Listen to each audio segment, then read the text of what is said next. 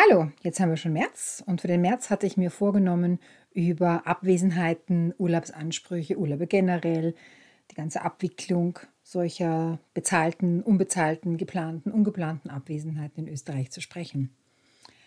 Eine Freundin von mir hat vor kurzem erst gesagt, dass ihr Chef ihr einfach einen Urlaub aufs Auge gedrückt hat und ähm, sie den konsumieren ja, musste. Und dann habe ich mir gedacht, okay, das nehme ich gleich mal zum Anlass, um ein bisschen Licht ins Dunkel zu bringen ähm, ja, also in, diesem, in dieser Podcast-Folge erfahren Sie ein paar Informationen, bekommen Sie ein paar Informationen über Abwesenheiten, Abwesenheitsarten in Österreich. Äh, ganz ein grober Überblick, aber ja, Sie sollten schon einen guten, guten Einblick dann bekommen. Starten wir mit den bezahlten Abwesenheiten, äh, die geplant sind, und das ist in der Regel der Gebührenurlaub. Ich sage Gebührenurlaub, es ist der normale, reguläre, gesetzliche Urlaubsanspruch. Mal kurz, kurz einen Schluck Kaffee trinken, Entschuldigung. Der gesetzliche Anspruch, den man äh, in Österreich hat, wenn man ein Dienstverhältnis ganz regulär beginnt. Das sind in der Regel 25 Tage. Man spricht aber eigentlich von einem Wochenanspruch. Also man hat äh, laut Judikatur einen Anspruch auf fünf Arbeitswochen. Ähm, aber weil es sich einfach viel leichter äh, rechnet und man auch leichter konsumiert in Tagen, man geht ja nicht immer automatisch eine ganze Woche in Urlaub oder auch wenn ein Feiertag dazwischen ist, dann ist das ja ein Feiertag und kein, kein Urlaubstag, äh, ist es Usus, dass man Urlaub in Tagen konsumiert.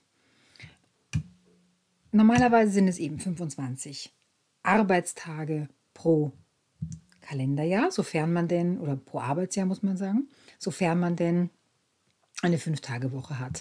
Ist man sechs Tage beschäftigt, da gibt es ja auch ein paar Branchen, wo man eben sechs Tage beschäftigt ist, dann erhöht sich das eben um fünf Tage, weil sechs Tage pro Woche, also Werktage pro Woche, dann wären das dann 30 Tage. Aber der Grundanspruch, fünf Tage, fünf Wochen ist immer gleich.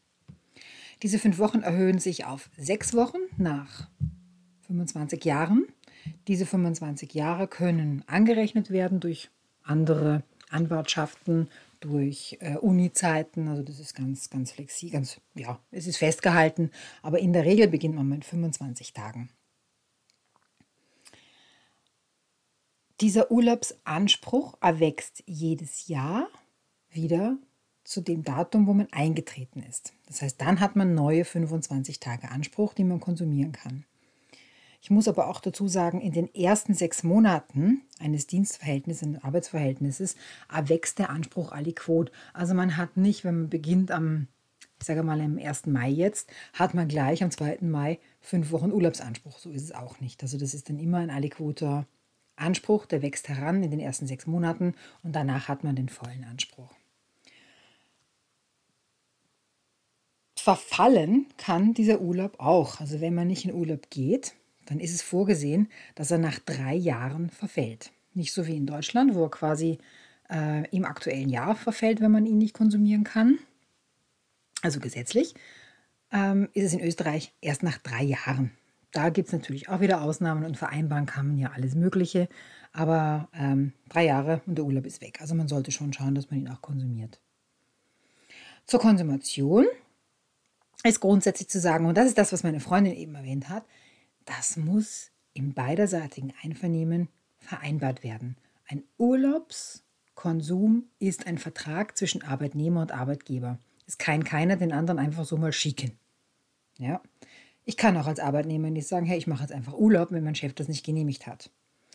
Natürlich ist es schriftlich viel gescheiter, sowas zu vereinbaren, aber konkludentes Verhalten, wenn man das ähm, telefonisch abspricht, ist das auch in Ordnung, wenn beide Seiten ähm, dazu stimmen. Aber man sollte immer die Schriftlichkeit bevorzugen. Man weiß ja nie, was mal kommt. Es gibt natürlich da auch Ausnahmen. Also ähm, es gibt gewisse ähm, äh, Betriebs-, also Betriebsurlaub zum Beispiel. Dann kann der Arbeitgeber vorschreiben, dass zu diesem Zeitpunkt einfach zwei bis drei Wochen äh, Urlaub ist, weil das Werk geschlossen ist, ganz klar, was, was willst du da machen? Ja, dann ist halt einfach zu, dann ist Urlaub zu konsumieren. Und unter gewissen Voraussetzungen kann auch ein Arbeitnehmer den Urlaub einseitig antreten, aber das ist ganz, ganz gering.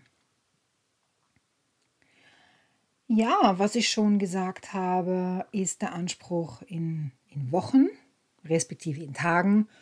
Ähm, das ist immer von diesen fünf Wochen auszugehen. Mm, vertraglich ist auch noch zu sagen, ich gehe gerade meine Liste durch, vertraglich ist auch noch zu sagen, dass auch ein Storno schriftlich festgehalten werden sollte. Das heißt, wenn ich einen Urlaub vereinbare, habe ich meinen Urlaubsbeleg, der wird von beiden Parteien unterschrieben, Arbeitgeber, Arbeitnehmer, digital oder auf Papier. Und wenn ich den Urlaub storniere, weil ich aus irgendwelchen Gründen nicht gehen kann oder weil sich der Urlaub verschiebt, dann ist auch das äh, schriftlich festzuhalten. Sehr zu empfehlen. Wird man krank wegen, während des Urlaubs, gibt es auch da äh, Fristen einzuhalten. Äh, und es ist nicht so, dass auf dem ersten Tag krank äh, auch der Urlaub wegfällt und man krank ist, sondern erst nach dem dritten Tag. Also da sind auch gewisse Fristen einzuhalten. Okay, schauen wir zu den nächsten Urlauben. Das wären quasi Sonderurlaube. Auch geplante Urlaube, die sind meistens immer im Kollektivvertrag hinterlegt. Da kann man ganz genau nachlesen, okay, wenn ich heirate, habe ich ein, zwei, drei Tage extra Zusatzurlaub, Sonderurlaub, anders als mein Gebührenurlaub, als mein Jahresurlaub.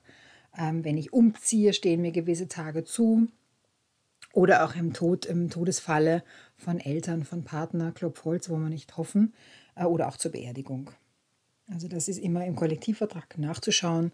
Und da erwächst der Anspruch, das ist meistens auch festgehalten, beziehungsweise im logischen Zusammenhang. Also man kann wirklich, ich habe das erst vor kurzem gehabt, dass ein Mitarbeiter ähm, zweimal umgezogen ist in, in drei Monaten und der Kollektivvertrag hat nichts anderes gesagt. Und somit waren diese beiden Umzüge gedeckt durch zwei Tage Sonderurlaube jeweils.